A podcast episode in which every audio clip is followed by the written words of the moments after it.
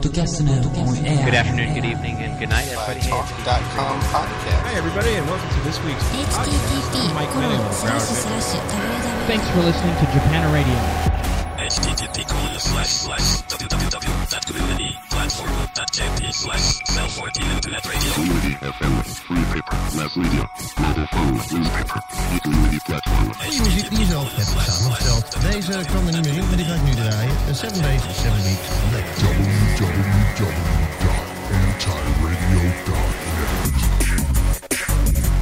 Os primeiros podcasts terão sido de música, mas rapidamente a tecnologia tomou conta desta técnica de distribuição de áudio pela internet. Há muitos podcasts já profissionais sobre as novas tendências, novos desenvolvimentos, sobre os últimos produtos que vão poder ser comprados. Neste Rádio.com número 12, vamos descobrir alguns dos melhores 10 podcasts de tecnologia.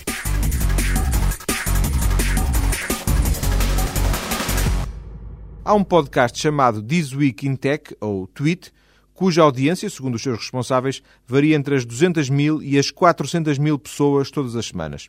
Numa rádio, a audiência deste programa tão especializado seria sempre residual e é aqui que a internet e o podcast fazem a diferença. O This Week in Tech é ouvido apenas pelos que o querem ouvir. This is Twit, This Week in Tech, episode 38, our Macworld special.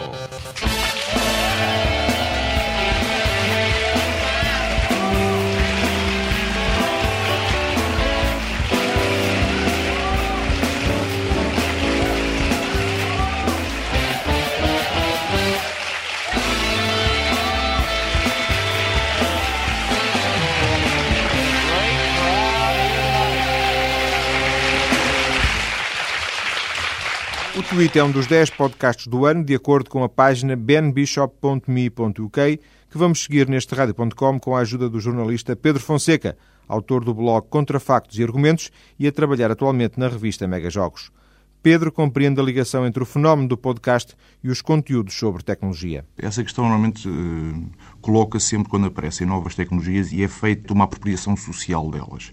Rapidamente o que acontece é a tecnologia aparece, quem está ligado ao mundo da tecnologia está muito mais atento a isso e, portanto, agarra-as mais depressa e usa-as como, como ferramentas. E depois, quando se generaliza, passa, vamos lá, para o plano social.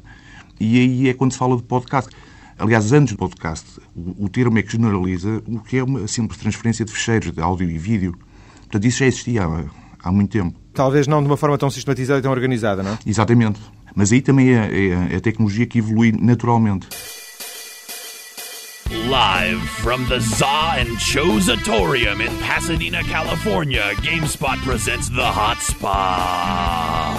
And now here's your host, Master Rich Gala. Hello, everyone. It's Wednesday, January 11th, and that means once again it's time for GameSpot Presents The Hotspot. Still, your very only audio source for all the hot topics from the world of video games. Alguns destes podcasts são o prolongamento de revistas e páginas especializadas, uma forma, por um lado, de testar a técnica e, por outro, de chegar a novos públicos. Muitos deles, aliás, são de títulos de, de referência na, na, área, nomeadamente o PC Gamer, o GameSpot, o Games Daily, este só de, ao nível de jogos. O Extreme Tech também é bastante bom.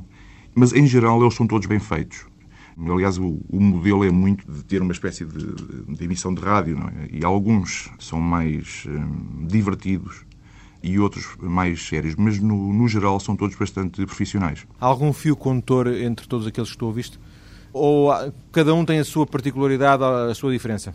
Uh, não notei assim grandes diferenças, ou seja, eles podem se arrumar rapidamente por podcasts de tecnologia pura e dura, vamos lá, depois há um, aqui um, um, subgrupo dedicado aos jogos. Há um sobre Macintosh, o Maccast, e há o Engadget, que é sobre gadgets, mas que neste formato vai para lá disso. Nomeadamente, por exemplo, estive a ouvir eles têm a gravação do Steve Jobs na, na recente Macworld e, portanto, transmitem o, o discurso todo do, do, senhor que está à frente da Apple. E esta é, por exemplo, uma das, das grandes vantagens do podcast. Áudio ou vídeo aqui é indiferente, porque permite ter acesso, a partir de qualquer lado do mundo, a este tipo de situações. It is Tuesday, January 17th, 2006. Welcome to Engadget Podcast number 63. My name is Peter Rojas. Hey, I am Ryan Block. And thanks for joining us for the first proper non daily CES podcast in a, in a few weeks. Pedi ao Pedro Fonseca que ouvisse os 10 para os poder comentar. Na sua opinião, alguns resultam melhor do que outros. Alguns são aquilo que se pode dizer uma seca. Por exemplo, no, no caso do, do, Gamers Daily, eh, que, estão a falar de jogos não é? de, novas tecnologias e por vezes parece que estão, estão adormecidos. No entanto, há outros que, me parece de, de, gente que vem mais da rádio, do mundo da rádio, são muito animados, são muito divertidos, eh, eles conseguem picar-se um ao outro e uh, criam um, uma dinâmica no, no, no, programa muito curiosa e muito funcional. Recordas-te desses mais animados de algum? O This Week in Tech, o tweet, por exemplo, funciona bem. I dated this girl for a while and she was really a nasty freak. She just loved to get down with sex all the time. Muitos dos participantes, fixos ou eventuais destes programas de áudio, não têm experiência nem dominam a linguagem radiofónica. E isso nota-se, diz Pedro Fonseca. Aqui também coloca-se uma questão, que é pessoas que não estão habituadas ao áudio. Por vezes tendem pronto, a ser um pouco coloquiais, não é? Uma coisa é ser entrevistado pela imprensa, portanto, há alguma calma, pausas que não são mal interpretadas. No meio da, da rádio, por exemplo, o silêncio eh, não, não funciona, não é? E, portanto, eh, também há aqui uma, uma adaptação destas pessoas conhecidas do meio da tecnologia a adaptarem-se agora a este novo, novo modelo. Mas eu penso que a evolução será para se ganhar mais vivacidade e, e mais eh, animação neste tipo de programas. Achas que dariam, alguns deles dariam programas de rádio para serem ouvidos numa rádio? Sim, sim, sim, sem dúvida. Aliás, o, o podcast, por exemplo, olhando para o nosso panorama nacional, pode uh, substituir, não porque eles não existem, mas, por exemplo, os programas de, de tecnologia pura e dura eh, não apenas para techies, mas para o público em geral, por exemplo, que não existem em Portugal, que eu tenha conhecimento, neste modelo funcionam bastante bem. E, portanto, podem até servir uma, uma espécie de programas piloto para chegar ao pé de uma, de uma rádio e dizer-lhes nós podemos fazer isto, estão interessados. This week's edition of Dignation is brought to you by GoDaddy.com, Cashfly, and Ron's Magical Hummus.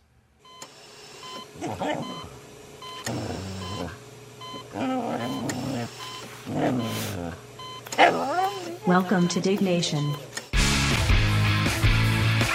Also potentially hazardous to your health. That's Why do you have flies in your freaking house? I noticed this earlier. It's Southern California and I have fruit. This is my favorite story of all time. All right, moving on. You put zombie and you put theory in the title, and I don't want to do it. Theory Zombie Kevin. Dignation.com Outra característica dos podcasts, tendo a maior parte deles uma periodicidade semanal, acabam por ficar desatualizados, tal a rapidez e fluidez da comunicação na internet, nomeadamente através dos blogs. Pedro Fonseca chama a atenção para a necessidade destes programas terem atrativos suplementares que não apenas as novidades. Eu consulto outro tipo de fontes de informação e muitas vezes o que eles me estão a dar já, já é repetido e por vezes também já com alguns dias. Essa questão é importante, porque hoje em dia há formas muito mais pedidas, muito mais uh, rápidas de fazer chegar a informação e esta, por exemplo, sendo semanal, fica um bocado ultrapassada. É. E necessita ter algo, algo novo, ou seja, eles precisam de dar alguma coisa nova. E daquilo que eu vi, vi, vi bastantes, não me parece que eles tenham, vamos lá, antecipado a agenda mediática. Porque eles estão a falar é de coisas que aconteceram e que outras publicações o fazem.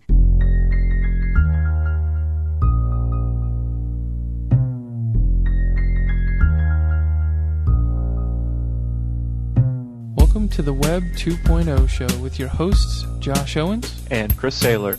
We're a show about the new web, the latest thoughts and technology behind internet development and content delivery.